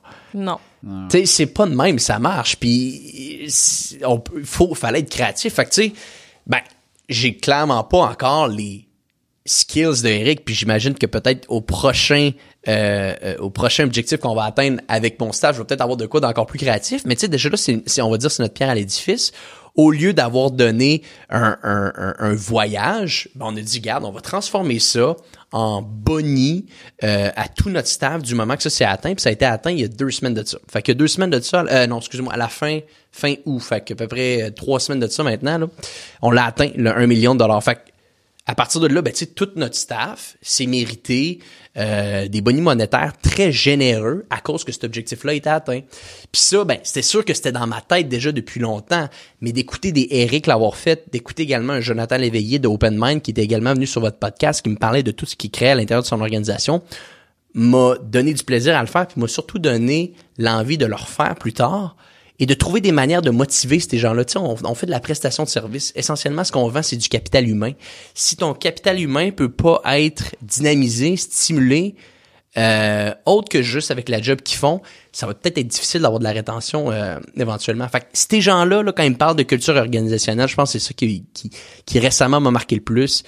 Luc Filiatro avec son mindset, c'est, des, des trucs de fou un peu. Là. Quand vous aviez déterminé les objectifs Ouais. euh, en début d'année 2019, 19, dans le fond, Quasiment deux ans maintenant. euh, comment est-ce que ça a changé la dynamique de l'équipe? Est-ce que y a, Ah, est-ce que vu un peu de certaines personnes qui étaient comme alright, let's go, full motivé? Ben oui, ben oui. Puis tu sais, je pense que c'est ça qu'on oublie un peu des fois. Euh, parce que moi, c'était la première fois qu'on donnait un objectif aussi clair, puis on le suivait chaque mois. Tu sais. Fait que c'est ça qui est important, je pense, quand tu donnes un objectif à une équipe, c'est un de, le mettre clair, deux qu'il soit qu'il soit traçable. Tu sais, il y a un chiffre. Puis deux, que tu sois capable de le ramener souvent. Sais. Fait que nous, chaque mois, Facebook envoie un, un update disant bon combien vous avez managé le dernier mois en pub Facebook. Fait qu'on on sharait cet update-là à notre staff. On disait, on approche, on est loin, on approche, on est loin. Puis automatiquement, sans nécessairement dire que là, les gens devenaient fous autour de ça, ben tu sais, ça, ça remet beaucoup plus de... Surtout en temps de COVID, euh, dans les derniers mois, que, tout le monde est un petit peu tout seul, les gens travaillent de chez eux, ça remet quand même de la vision sur ton travail. Tu sais, t'es capable de dire, OK, il y a ça qui nous ramène tous ensemble, il y a l'objectif euh, qui nous ramène tous ensemble. Puis par la suite, j'ai fait un sondage avec le staff. Qu'est-ce que vous avez pensé un petit peu de cet exercice-là?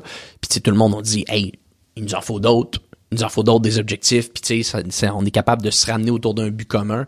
Fait que clairement, euh, sans nécessairement dire que ça a été la chose que tout changé, au moins ça donne une raison aux gens de se rappeler des fois quand on se perd un petit peu pourquoi qu'on fait ça, où est-ce que la business veut s'en aller. Mais, mais surtout, je trouve, euh, comme en, en communication, en web, on n'est pas... euh, sais, on n'est pas des activistes, on n'est pas en train de, de sauver... On change pas le euh, monde, On n'est pas en train là. de créer une école, euh, tu sais, dans on un n'a pays. pas tu sais, aidé fait les que- CHSLD ben- pendant le COVID, là, tu Ben, sais. c'est ça. Fait que, tu sais, d'a- d'avoir cette espèce de purpose-là, d'avoir un objectif, c'est, je trouve que c'est important, même dans nos business, justement, qui... Oui. Je pense que ça amène aussi les gens à se responsabiliser, puis à avoir l'objectif commun, puis à prendre des décisions basées sur est-ce que ça, ça nous rapproche de notre objectif, Ben oui. puis de pas avoir tout le temps soit validé avec euh, quelqu'un qui est au-dessus de toi ou de.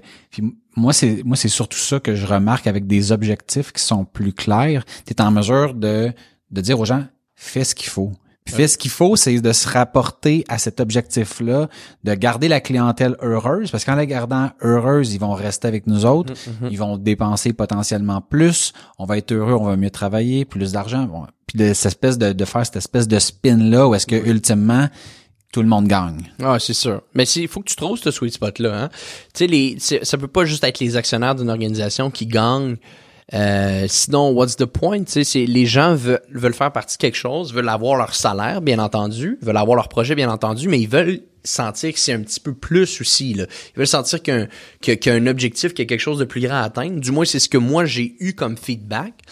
Et je pense que c'est nous notre rôle en tant que dirigeant à trouver cet endroit-là, cette vision-là, qui va faire que quand on l'atteint, ou du moins quand tout le monde a la vision de l'atteindre, tout le monde gagne. Sais, le client, l'entreprise, les employés, etc. Tu termines tes entretiens en posant tout le temps les mêmes questions. je me suis dit, parce que bon, pour ceux qui l'ont peut-être pas remarqué, je suis un grand fan d'hypercroissance. Hein? Faut, pas, faut man. oui. tu dises à ton audience d'aller l'écouter, là, hypercroissance. Inc- Donc, allez écouter Hypercroissance, le podcast d'Antoine. Ça va être dans les show notes. Oui, non, clairement, clairement. Donc, tu termines tes, tes entretiens avec les mêmes questions. Donc, je vais te poser quelques-unes des questions qui, moi... euh, parce que je me dis, quand... Je je pense qu'on on se ressemble beaucoup dans certains aspects de nos vies. Puis il y a des questions là-dedans que je me dis, s'il demande cette question-là, potentiellement que lui demander, on va avoir une réponse très intéressante. Parce que je serais bien étonné que tu rien à dire. Le livre qui t'a le plus marqué? Euh, j'en ai beaucoup, énormément, mais je vais, j'en ai, je peux te donner mon top 3, mettons. Un des livres qui m'a le plus marqué, puis j'en ai parlé euh, dernièrement dans Hypercroissance, c'est Build to Sell. Euh, puis Build to Sell, c'est un livre essentiellement si tu veux vendre ta business, mais puis moi je le dis, j'ai pas envie de vendre ma business, mais je trouve que dans la manière que ce livre-là est construit, il est, littéralement parfait parce que c'est un, c'est super facile à digérer. C'est pff, 200, 250 pages. Tu, sais, tu peux, tu peux te claquer ça en 48 heures. Là, puis là, t'as passé à travers. Et deuxièmement, c'est du storytelling. Donc, t'es pas vraiment dans les cours de mathématiques ou, euh, tu sais, c'est vraiment une belle histoire qui suit. Et trois, les concepts que tu apprends dans ce livre-là sont complètement phénoménales.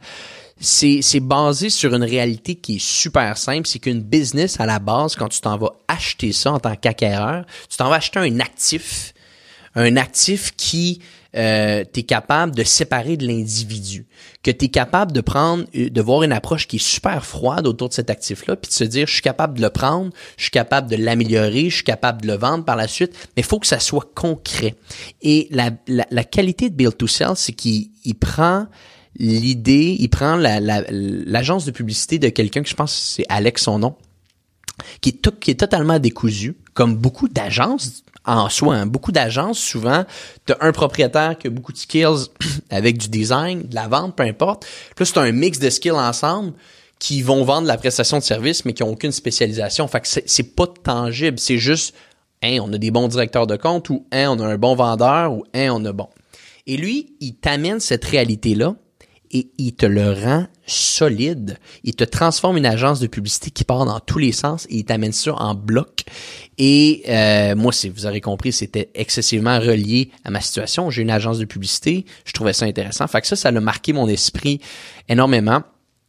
Je suis un énorme fan de Jeff Bezos. Euh, je, je, je regarde toutes ses vidéos, puis je, je, je, pense que Jeff Bezos, c'est, en termes de business, si on regarde des businessmen ou businesswomen, il n'y a pas plus fort que Jeff Bezos. Après, on pourrait argumenter, dire, ouais, mais les Elon Musk de ce monde ou les si, les Elon Musk, c'est, c'est quasiment des extraterrestres. Ça dépend c'est quoi les critères. C'est Chaque ça. personne a ses critères, mais ce sont des... Ben, c'est parce que, tu sais, c'est ça, c'est que ces gens-là sont, sont à un autre, mais en termes de business, Jeff Bezos, il y avait une approche euh, qui m'a toujours fasciné de, de la pensée long terme, euh, la vision autour de la... Tout est autour du, client, du consommateur. Et quand j'ai lu sa biographie, euh, j'ai été complètement blown away. Maintenant, des fois, il y a des choses qui sont assez... euh, bon, mais globalement, la vision que ce gars-là est complètement fascinante. C'est-à-dire que tu arrives et tu dis des investisseurs en 1997 quand ça fait trois ans que tu as lancé ton organisation, que, hey, vous savez quoi, nous autres, on fera pas d'argent pour les 15 prochaines années, mais faites-moi confiance, ça va bien aller. Puis à chaque année, tu perds 100 millions. T'en perds 200 millions m'amener dans un trimestre. Puis tu continues, puis il est calme. Il continue. Puis ses investisseurs. Puis il dit les mêmes choses pendant 20 ans de temps. Il a jamais changé sa vision. Puis éventuellement, il arrive 21, 22, 23 ans plus tard, puis le bonhomme il vaut 200 milliards. Puis c'est une entreprise que puis il a jamais changé son discours. Il a jamais changé et ça pour moi c'est complètement du génie. Avoir la même vision, tout le monde autour de toi te dit "Hey, t'es-tu fou, tu perds de l'argent? Comme toutes les décisions que tu prends sont pourraient faire du sens logiquement, mais émotionnellement, dans le moment actuel, ça fait pas de sens. Puis lui, il sait que ce que sa vision et éventuellement bon on voit il a gagné euh, plus que n'importe qui pourrait gagner donc quand tu vois une vision comme ça euh, puis que tu, tu lis ça tu fais comme oh my god ok ça c'est ça c'est très très très impressionnant. Donc Build to Sell euh, Jeff Bezos que je, recommande euh, fortement sa, biographie puis le dernier livre qui a complètement il m'a complètement fasciné puis j'en ai également parlé sur Hypercroissance c'est Profit First. N'importe quel business devrait lire Profit First. Un concept tellement simple, mais que tout le monde oublie euh, de, de, de taxer littéralement ton volume de vente pour éventuellement générer du profit parce que beaucoup d'entreprises génèrent pas de profit. Ils disent "Ah, moi mon entreprise est tellement nice, je fais tant de millions de chiffres d'affaires, mais finalement tu fais pas de profit." Au début, c'est cool d'avoir tant de millions de chiffres d'affaires, éventuellement c'est plate parce que tu fais pas d'argent et Profit First vient régler un petit peu cet enjeu-là en te donnant une méthodologie à suivre pour créer un, du profit basé sur ton volume de vente, c'est un autre livre très facilement digérable que je recommande à tout le monde. Je vais les lire. Ah. Je vais les lire, je les ai pas lus. Build to Sell, Max m'en avait déjà parlé, mais. Euh... Build to Sell. Vous êtes deux, là, c'est correct. Là. Je vais, je parle de logo. Fait que. Ah, effectivement. C'est ouais, ben, c'est ça. C'est ça. Euh, deuxième question que, que Max avait préparée pour toi, c'était écoutes-tu des podcasts? J'en écoute beaucoup. J'en écoute beaucoup. Euh, et j'en écoute je veux pas paraître euh, c'est quoi? Narcissique, mais j'écoute tous mes podcasts après qu'ils soient lancés pour tout le temps faire une euh, une évaluation euh, du podcast que j'ai fait. Fait que mettons je lance un podcast, je l'écoute la journée même, puis je me prends plein de notes. Je me prends plein de notes. Ok, pourquoi j'ai fait ça? Pourquoi j'ai posé cette question là comme ça? Ainsi de suite. Fait que finalement j'arrive, je lance un podcast, j'ai une feuille de notes. Puis je m'assure que la prochaine fois, je, je, vais m'améliorer. Des fois, je vais dire le même mot six fois. Je dis, ah, pourquoi j'ai fait ça? Fait que là, je me dis, ce mot-là, faut plus jamais que je le dise. Ah, j'ai dit. C'est dur, hein, quand, quand tu vois un mot, faut pas que tu dises. Après ça, tu, n'entends que ce mot-là. Que ce mot-là. Mais t'as pas le, il faut, il faut que t'aies il faut que t'aies cette, cette critique-là parce que sinon, tu pourras difficilement t'améliorer, tu sais. Euh, des fois, tu sais, quand tu fais un interview de podcast, ton, ton objectif un petit peu, c'est de donner la vision, tu sais, c'est de donner la structure pour pas trop perdre l'invité, ou du moins dans un podcast comme Hypercroissant, je pense qu'aucun hasard, vous êtes davantage sur des, des, des, discussions qui peuvent partir à droite à gauche, tant aussi longtemps qu'on garde l'idée du sujet principal. Hypercroissant, j'essaie de, de garder ça straight. Fait que quand je vois que je perds la personne, puis qu'à part vraiment, je me dis, oh, là, j'aurais dû faire ça.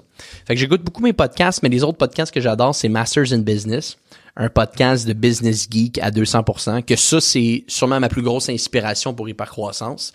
Le host, euh, il est complètement incroyable. C'est un, tu le vois que c'est un journaliste à la base de profession. Puis de la manière qu'il bâtit, mais à mon avis, il y a une équipe de recherchistes de 15 personnes autour de lui, là. Mais bon, de la manière que c'est bâti, c'est vraiment excessivement intéressant. Business Launch de Roland Fraser, qui est le podcast, peut-être un des podcasts que j'écoute le plus.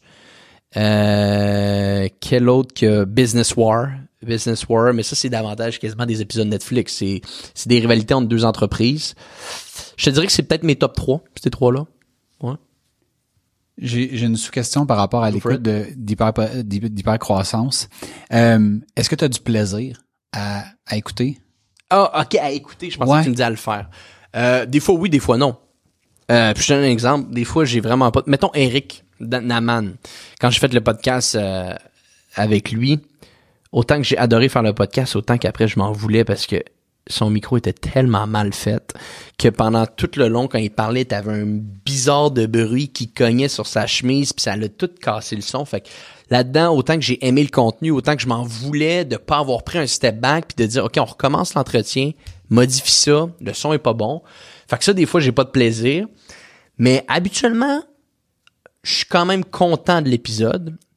Et là, récemment, j'en fais beaucoup en anglais, fait que là, je deviens excessivement critique envers moi-même pour être certain de, il y a des mots, en anglais, c'est, pas notre langue maternelle, hein, fait qu'il faut, faut être un petit peu plus attentif. Fait que des fois, il y en a que j'ai moins de plaisir que d'autres, mais habituellement, l'hypercroissance a été bâti pour que ce soit un podcast que j'ai envie d'écouter, tu sais. Fait que quand je l'écoute, je fais comme, OK, ouais, ça c'est bon, je pense que le monde va aimer ça. Je trouve ça intéressant parce que on s'écoute, pas tout le temps, mais il y a bien des, épisodes qu'on a enregistrés que moi j'ai écouté que je trouve vraiment intéressants. Puis je, les écoute. Il y, a, des choses que, mettons, on va dire que quand je me réécoute, je me dis crème, c'était bon ça. Hey, on avait du fun là-dessus. Puis là, je ris à des places que. Puis je trouve ça drôle que tu dises, ça sonne narcissique, mais bah, mais je pense moi, dire, moi j'aime vraiment ça m'entendre parler là, fait que Mais c'est important, tu sais, de, de, de, de- parce que si nous-mêmes on n'aime pas notre podcast, ça va être difficile de penser que les autres vont pouvoir l'aimer, tu sais. Fait qu'il faut que tu sois fier de, de ton contenu, puis aussi il faut que tu sois, en tout cas selon moi, rigoureux sur les ajustements que tu dois faire, tu sais. Clairement. J'allais juste ajouter que ce que j'aime beaucoup de, de, de tout ce qui est de la création de contenu, fait que podcast, autre, euh, c'est la documentation. C'est de revenir en arrière oui. puis de voir qu'est-ce que j'ai dit là un an. Moi, c'était vraiment ça l'objectif, tu sais, de départ, de juste documenter. Il y a tellement des belles conversations que c'est surtout c'était moi puis Max là, on avait des belles conversations qui étaient pas enregistrées, puis je me disais crime. Ce serait, tu sais, ce serait C'est dommage. c'est- Oui, c'est ça, Ouais. on, on peut partir là, c'est tellement le fun, fait que Ben oui. Non, c'est sûr. Parle-moi de ta routine. Un gars de routine. J'ai l'impression que ça, c'est une des choses. Je pensais que tu allais en parler euh, quand je t'ai demandé, c'est comme qu'est-ce que t'as, qu'est-ce que qu'est-ce qui avait été les, des points les plus marquants Ouais. de, de, des- de tes invités? Parle-moi de ta routine. Routine, euh, ben c'est vrai parce que c'était- c'était- je voulais savoir un petit peu plus personnellement. Tu sais, je pense que c'est des questions que les classiques, les livres, les podcasts, mais tu sais, moi je suis un grand amateur de routine et si j'ai pas mes routines au niveau business, mes affaires, ça va pas tellement bien. Et j'ai pris, je pense la je pense ça fait trois ans de ça. J'ai commencé à me lever super tôt le matin. Fait que je me lève à peu près vers 4h30. Euh, puis moi, j'ai la chance d'avoir un, un gym euh, en bas de mon immeuble. Fait que je vais tout de suite dans, dans, en bas de mon immeuble, puis je fais euh, 4 km de course. Puis par la suite, euh, de la musculation. Puis là, à partir de là, il arrive, il y a à peu près 5h40, 5h50, proche de 6h, je remonte en haut, je me fais un énorme déjeuner, prends ma douche, tout ça. Puis là, à partir de là, tu sais, ça me prend un petit peu de temps à me m'arranger pour aller travailler, tout ça. Et là, je pars, je peut-être 25 minutes de marche. J'écoute des podcasts. Euh, j'écoute des podcasts, que ce soit hypercroissance ou d'autres, peu importe. J'arrive au bureau.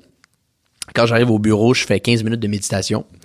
Donc, euh, méditer, si vous méditez pas, je vous invite à le faire. Ça va changer votre vie euh, si vous y donnez le temps. 15 minutes de méditation. Quand ça c'est terminé, je m'en vais faire 30 minutes de lecture. Puis quand mes 15 minutes de méditation ont été faites, mon 30 minutes de lecture ont été faites, je commence euh, ma routine du jour qui a déjà été toute créée la veille. Fait que tu sais, je commence jamais la journée en sachant pas ce que je vais faire. Tout est fait. Et dans ma routine, je mets des minutes précises. Donc, tu sais, mettons, j'ai une rencontre, même pour mes rencontres internes. Donc, j'ai une rencontre avec un employé, ça commence à cette heure-là, ça finit à cette heure-là. Donc, en étant excessivement rigoureux sur le temps que je vais allouer à chaque chose, c'est la loi de Parkinson. hein. Si tu donnes du temps à quelque chose, si tu donnes plus de temps à quelque chose, tu vas y donner, tu vas tu vas juste passer plus de temps à le faire. Si pour la même tâche, tu lui alloues une plus petite période de temps, tu vas, il y a des excellentes chances que tu sois capable d'accomplir cette tâche-là avec une plus petite période de temps. Et ça, je l'ai appris, ça m'a pris du temps. Mais j'ai des périodes de temps très, euh, très, très rigoureuses sur chaque chose que je dois faire et je commence tout le temps ma journée sur les premières choses que je fais sont uniquement reliées sur ma business. Donc, jamais je vais avoir mes emails dans les 45 minutes, première une heure de travail, parce qu'automatiquement, ça va me mettre dans un mode de réaction face à des demandes au lieu d'une action et d'une proaction envers mon organisation. Donc, moi, j'appelle ça, ça c'est un autre bon livre, One Thing, euh, qui a marqué euh, mon esprit. Fait que je commence tout le temps avec mon One Thing Work c'est des choses sur ma business, soit que c'est du contenu sur euh, hypercroissance, social selling, soit que c'est des trucs plus euh, finance, développement, peu importe, sur ma business. Et quand ça c'est fait, ben là, à partir de là, j'enchaîne les autres points du jour, que là, des fois, ça peut être varié un petit peu. Mais habituellement, là, c'est très euh, à la lettre, ça ressemble pas mal à ça. C'est pour ça que je pose beaucoup de questions sur les routines des autres, voir ça ressemble à quoi. Question de t'améliorer. ouais, exact. Antoine Gagné, merci beaucoup d'être passé nous voir. euh, Merci. Podcast Aucun hasard. Si les gens veulent t'écrire, je connais ton adresse, je sais comment tu la prononces, je vais te laisser quand même la donner. Ouais. Ben, regarde, je pense qu'on en a parlé euh, un peu aujourd'hui, puis je trouve que ce qui est intéressant quand tu t'en vas sur un autre podcast, c'est de parler de tes podcasts parce que les gens qui écoutent des podcasts écoutent des podcasts. Euh, quand tu t'en vas faire un Facebook Live puis tu parles de podcasts, il y a, ça veut pas dire que les gens qui écoutent le Facebook Live vont écouter des podcasts. Fait que je vais profiter de votre tribune pour dire si vous voulez en entendre plus sur nous, hypercroissance, on en a parlé en masse aujourd'hui. Si vous voulez des, des histoires d'entrepreneurs qui ont utilisé, qui sont passés en hypercroissance, euh, ça, ça peut être une très très bonne manière euh, d'en apprendre plus sur nous. Social Selling, c'est un podcast qui sort tous les mercredis matin, euh, qui parle de la publicité Facebook, qui parle du marketing numérique. Je pense que c'est un beau contenu qu'on été capable de faire, 25-30 minutes tous les mercredis. Euh, puis par la suite, si vous voulez en apprendre plus sur nous, allez sur notre site web. Puis également, bon, euh, peut-être ça pourrait être intéressant, on a un guide de publicité Facebook qu'on a fait qui euh, montre dans un guide d'environ 25-30 pages aux gens de passer de 0 à 1000 dollars par jour en pub Facebook. Donc, si vous voulez peut-être aller voir ce guide-là, ça peut être intéressant. expert.j7media.com donc e x p e r t s.j 7media.com slash aucun hasard. On va faire un, une landing page autour de ça. Allez voir, vous allez avoir un guide euh, d'une vingtaine de pages qui va vous montrer comment faire des campagnes de pub Facebook. Peut-être ça va pouvoir vous aider. Mais sinon, c'est ça, on a beaucoup de contenu. Vous pouvez nous suivre là-dessus. Excellent. Donc, si vous avez aimé notre épisode avec Antoine, on vous, euh, on vous demande fortement de le partager sur les réseaux sociaux, de nous laisser un petit 5 étoiles sur votre plateforme de podcast préférée. Oui, n'hésitez pas. Puis s'il y a des trucs euh, que, vous, avez retenus de la discussion avec Antoine, n'hésitez pas à, à commenter. Vous le savez, ça nous aide à propager notre message.